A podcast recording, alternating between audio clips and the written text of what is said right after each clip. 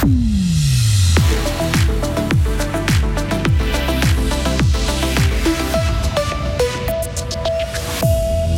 Spengler Davos bat Team Canada. Né Rouge a enregistré moins de demandes durant les fêtes de Noël et ce qui est dans le canton presque impossible à cause du redout.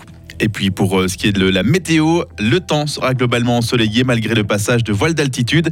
De la douceur en effet, de 8 à 10 degrés au maximum. Le journal avec Loïc Chorderet, bonjour. Bonjour Jonathan, bonjour tout le monde. Le HC Davos a réussi son entrée en matière à la Coupe Spengler. Oui, les Grisons ont battu Team Canada sur le score de 2 à 1. Ils ont marqué le premier but après seulement 31 secondes de jeu, le second après moins de 2 minutes. Mais Team Canada a réussi à réduire le score à la 38e minute. Ça n'aura finalement pas suffi.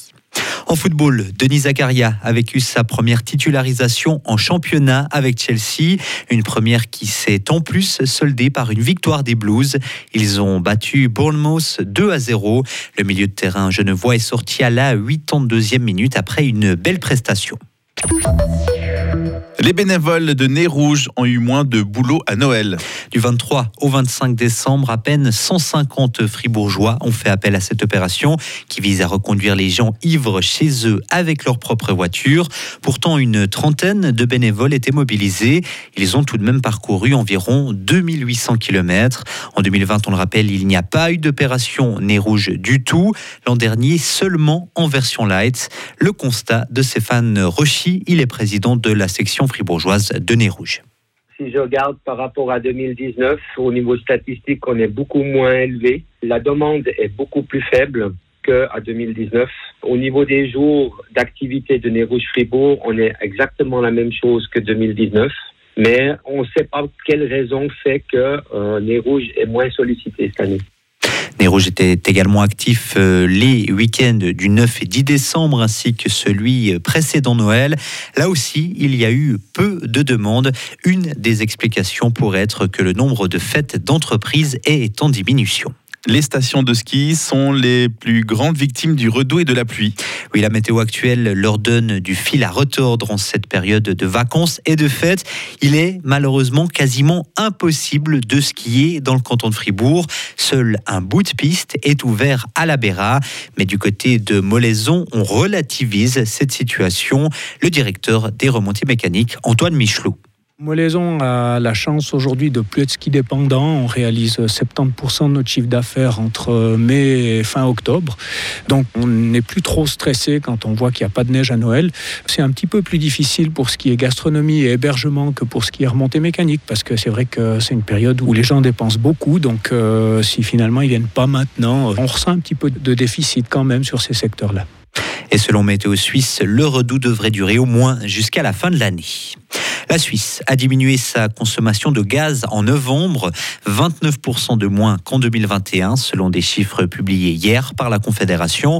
La facture, elle, s'est par contre bien alourdie entre novembre 2021 et novembre 2022 et l'a fait x3 plus de TVA sur les produits alimentaires et une aide pour les familles les plus modestes. Le gouvernement espagnol a annoncé hier une série de mesures pour aider les ménages qui souffrent de l'inflation.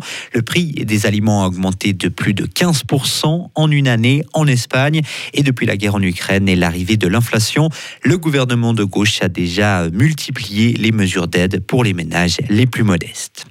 Un Iranien a mis fin à ses jours en France. Avant de passer à l'acte, l'homme de 38 ans a posté une vidéo. Il dit vouloir attirer par son acte euh, la, sur la situation en Iran et montrer que le peuple est très fatigué de cette situation. Il dénonce aussi des policiers et un gouvernement extrêmement violent des transformateurs électriques attaqués et des ménages privés d'électricité. C'est ce qui s'est passé le jour de Noël dans la banlieue de Seattle aux États-Unis. 14 000 personnes sans électricité. Une enquête a été ouverte, mais pour le moment, aucun suspect n'a encore été arrêté. Ces attaques pourraient être le fait de groupes extrémistes violents et les autorités fédérales craignent d'ailleurs d'autres attaques contre le réseau électrique. Et on termine par ce chiffre 4,4 tonnes de Canaris. C'est la saisie réalisée par la police espagnole grâce à une tempête. Elle a pu intercepter un bateau qui naviguait au large des côtes après avoir dû rebrousser chemin en raison du mauvais temps. À bord, deux Britanniques et 130 colis contenant donc plus de 4 tonnes de résine de cannabis. Retrouvez toute l'info sur frappe et frappe.ch. Ce mercredi, le temps sera globalement ensoleillé malgré le passage de voiles d'altitude durant la journée. De la douceur, hein, 8 à 10 degrés.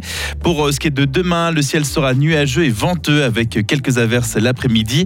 Le temps euh, sera changeant pour vendredi et le week-end aura des allures printanières avec un maximum de 14 degrés.